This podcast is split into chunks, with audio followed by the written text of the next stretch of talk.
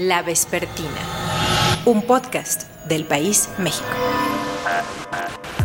Efectivamente, el grupo City Banamex hizo pública su intención de desprenderse y vender parte de, de sus actividades que realiza en el país.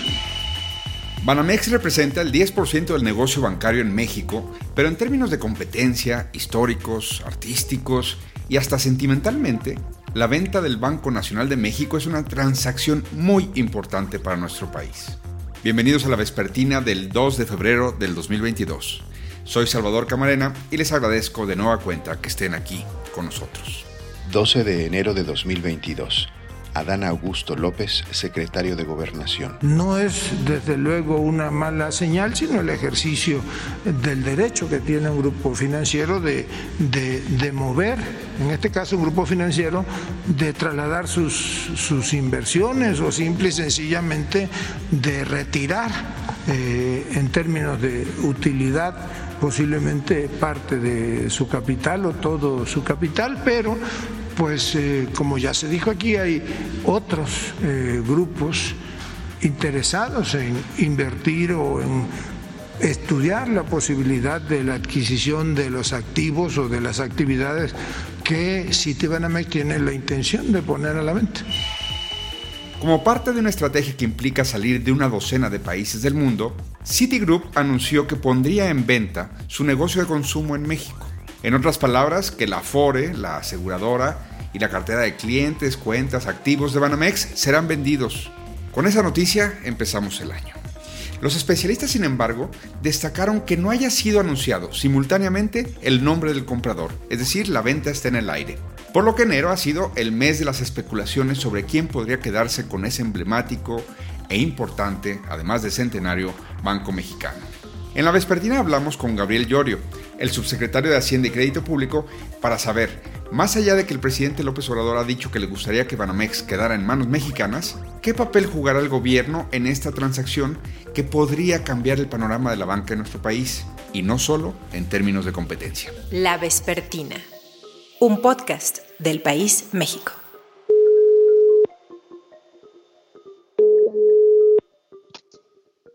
Bueno. Sí, subsecretario. Sí, Salvador, ¿cómo estás? Bien, bien. Muchas gracias por la llamada. Sí, muy bien. Es solo sobre City, ¿verdad? Sí, es básicamente sobre City. Ah, muy bien. Perfecto. Me da mucho gusto recibir aquí en la Vespertina al subsecretario de Hacienda y Crédito Público, Gabriel Llorio. Gabriel, bienvenido.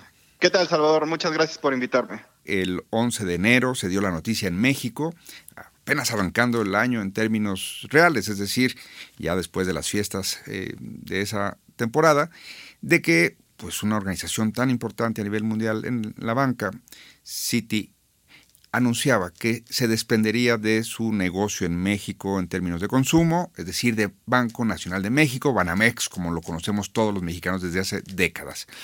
Tres semanas después, desde el punto de vista del gobierno mexicano, ¿cómo va ese proceso de venta? Desde el punto de vista de lo que le interesa a los mexicanos, ¿cómo va el anuncio de lo que ese día nos dijo esta organización bancaria sobre desprenderse de su negocio de consumo en México. Sí, claro, y, muchas gracias, eh, Salvador, por darme la, oportunidad de, abordar este tema y de, platicarlo. Primero, me gustaría resaltar que Citi, digamos, expresó este anuncio de venta de manera privada con las autoridades reguladoras eh, previo al anuncio público pero prácticamente está en línea con una estrategia que ellos han venido tomando a nivel global. Entonces, no es una estrategia que solamente se aplica en México, esta desincorporación de las líneas de negocio la están haciendo en el resto del mundo.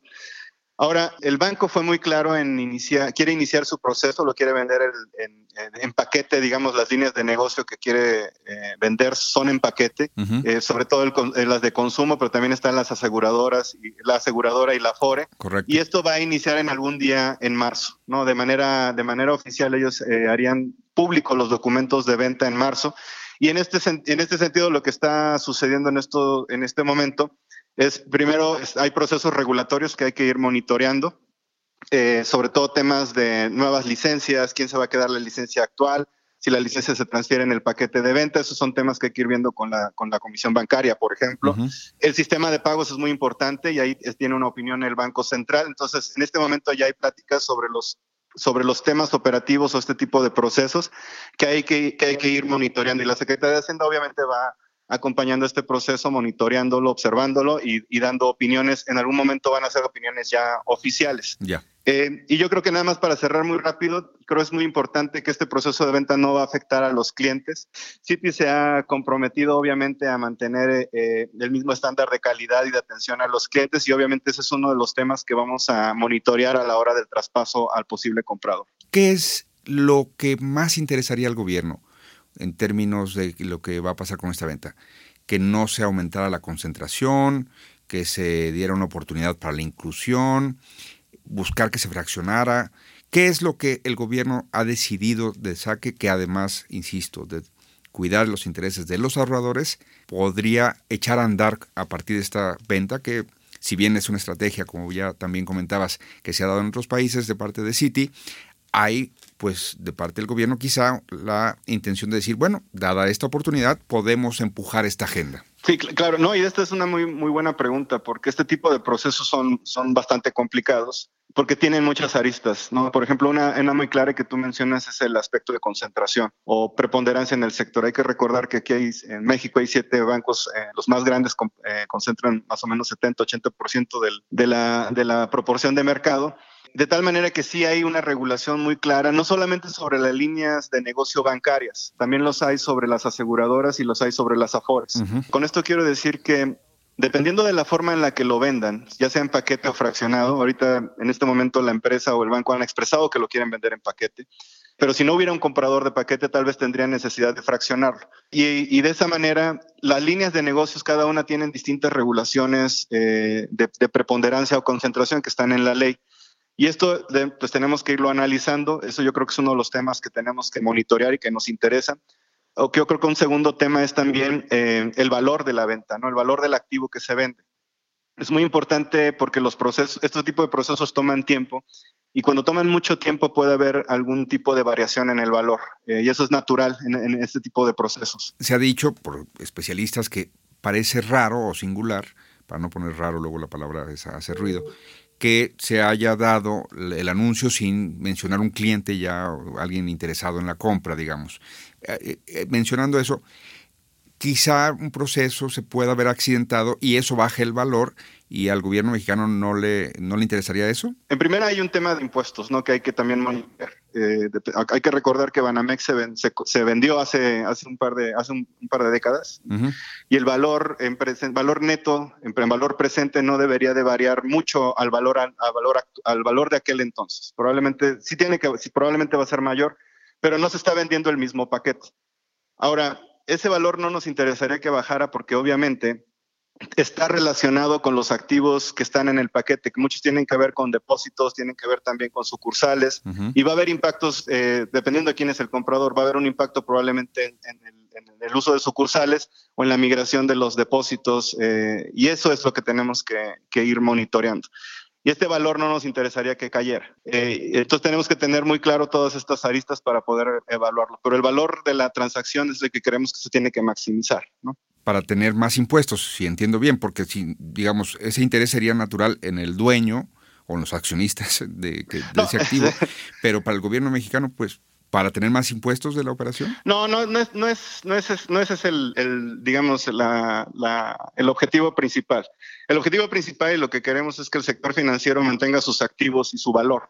Hay que recordar que Citi es uno de los bancos que menos ha explotado sus activos para la provisión de créditos si lo comparamos con otros bancos. No es que lo esté haciendo mal, simplemente eh, es uno de los que, donde hay más margen de oportunidad.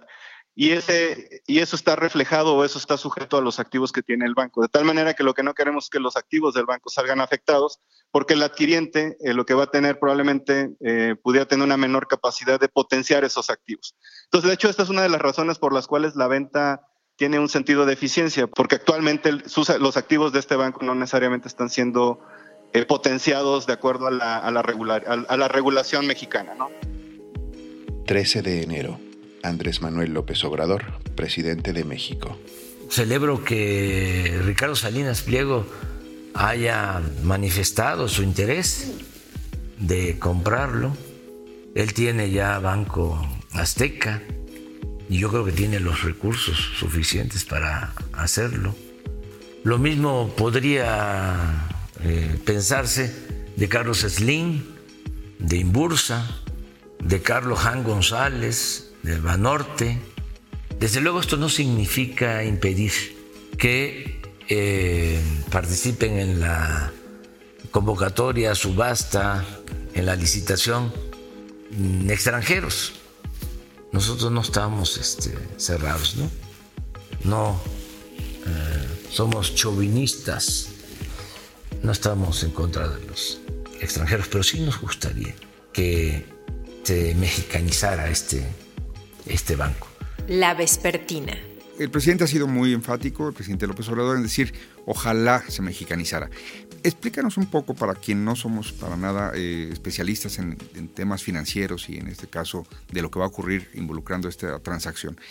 Eh, ¿Qué quiere decir mexicanizarse? ¿Quiere decir acogerse a totalmente una ley mexicana? ¿Quiere decir tener dueños mexicanos? ¿Cómo se traduce esa intención del presidente de que se mexicanice esta, esta operación? Este, este tipo de expresiones eh, no, no, ha sido solamente del presidente López Obrador, creo que en los procesos anteriores estaba revisando yo históricamente cómo se han dado y la mayor parte de los presidentes siempre el deseo es que, este, que esto sea mexicano, y que este tipo de, el comprador sea mexicano. Pero tu, tu pregunta es muy, es muy interesante porque efectivamente pueden ser mexicanos los accionistas, los nuevos compradores, puede ser mexicano porque está en la jurisdicción mexicana hay, que definir el criterio, creo que eso todavía no está eh, claro. Mm. Cuando se vende una licencia bancaria o se otorga una licencia bancaria, sí es muy importante vigilar quién la compra, eh, porque este sector usualmente, digamos, maneja eh, dinero de, que no es de ellos, no es dinero de una empresa, es dinero de, ahorradores.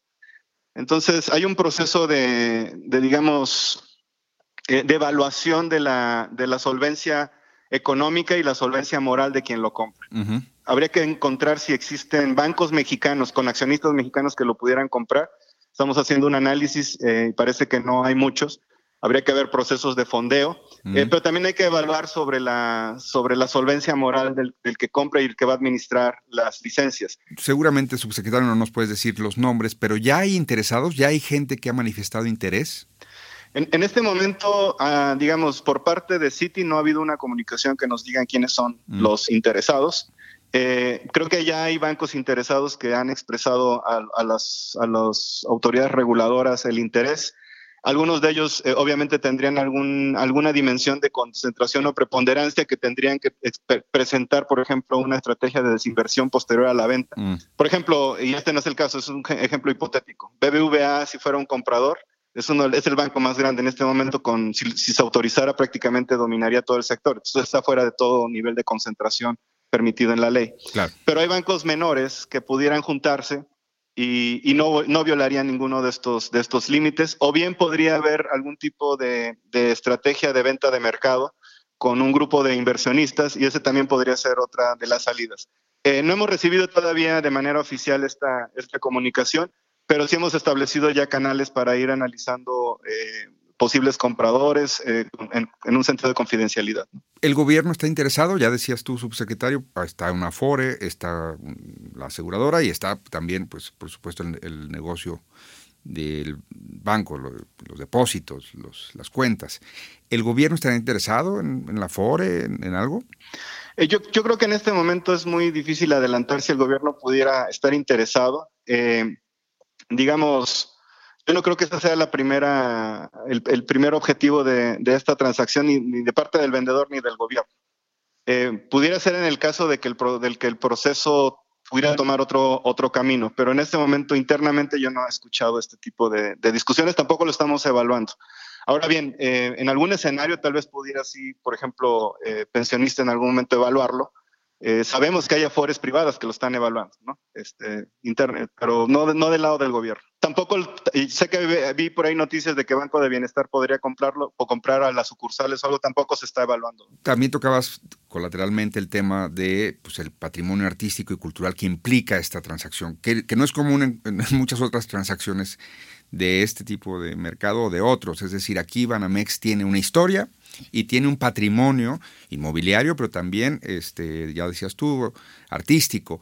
Hay expresiones dentro del mismo gobierno de que se debería quedar eso en el Estado, de que esta es una oportunidad también quizá para decir, bueno, no, eso no lo vendan, eso o véndanselo al gobierno o retribúyanselo al Estado o ¿Hay algo desde el gobierno de México ya en conversación con Citi con respecto a fomento? No, no, en este momento no. Eh, yo creo que, digamos, habría varios intereses culturales de que parte del acervo cultural se mantenga en México. No quiere decir que en manos del Estado. Por ejemplo, lo que sabemos es que Citi ha incorporado el patrimonio cultural en el paquete de venta, de tal manera que el comprador lo puede eh, lo puede adquirir. Y llevárselo. Pero, por ejemplo, suponte que uno de los cuadros famosos que tiene la colección fuera adquirido por el nuevo comprador y el comprador lo saca del país. Eso es lo que tal vez no nos gustaría en términos de que nuestro acervo cultural se mantenga en México. Pero no quiere decir que bajo el control del Estado. Yo creo que hay varios mecanismos que se pueden identificar. Se puede seguir, se puede continuar con un patronato. Se puede llegar a un acuerdo entre el comprador y el vendedor para que se mantenga los costos variables durante un tiempo, ¿no? De, de tiempo de transición en lo que se adquiere por el nuevo por el adquiriente. Eh, también en algún momento lo podría comprar el Estado si fuera el caso. Eh, también, es decir, también están abiertos a eso. Yo creo que sí, eh, digamos, esto, estos son un poco ideas, ¿no? Eso no ha habido una discusión interna. Pero, por ejemplo, México es uno de los pocos países que tiene un programa único en el mundo, que es que los artistas paguen por obra, con las obras, sus impuestos. Correcto. Eh, eso no existe en, otro, en otros países. Lo que en otros países sí existe es que puedes pagar los impuestos con, tus, con las obras que tú compraste, pero tú no eres artista. Ese es el caso en este momento, que parte de los impuestos pudieran ser pagados así. Eh, y nosotros adquirir ese, ese acervo. Vaya, hay, hay, varias, hay varios mecanismos, pero creo que lo importante es que el acervo cultural se mantenga en nuestro país eh, y que pueda ser parte también de esta economía naranja que tiene, que tiene México. ¿Va bien la venta, dirías, para concluir? Nosotros creemos que, está avanzando bien. De, nuestra, de nuestro lado estamos eh, tratando de ser muy rápidos en los temas regulatorios y expedición de, eh, de los permisos y licencias. Va a haber varios puntos de opinión que va a tener que dar el Banco Central, la Comisión Bancaria, Hacienda en su momento. Depende de si es una licencia de un banco o un grupo financiero. También va a opinar COFESE. Y ahí queremos ser muy expeditos precisamente porque no queremos que haya un impacto en el valor. Pero en este momento todavía es muy inicial creemos que está arrancando bastante bien, eh, pero vamos, vamos a ir monitoreando la transacción. Gabriel Llorio, subsecretario de Hacienda y Crédito Público, gracias por esta conversación para la Vespertina. No, al contrario, Salvador, y muchas gracias por darme la oportunidad de, hablar sobre este tema. 26 de enero. Nosotros vamos a, a facilitar eh, trámites para que se lleve a cabo la operación de Banamex. Nos importa, nos interesa. Y si es necesario, pues vamos a solicitar la intervención del Poder Judicial con el propósito de que se resuelvan asuntos legales. Pensamos que se puede llevar a cabo una compra-venta ejemplar Gracias por escuchar La Vespertina. En la producción, Omar Morales. Yo soy Salvador Camarena y como siempre, les agradecemos el que nos hayan escuchado. Hasta la próxima. La Vespertina, un podcast del País México.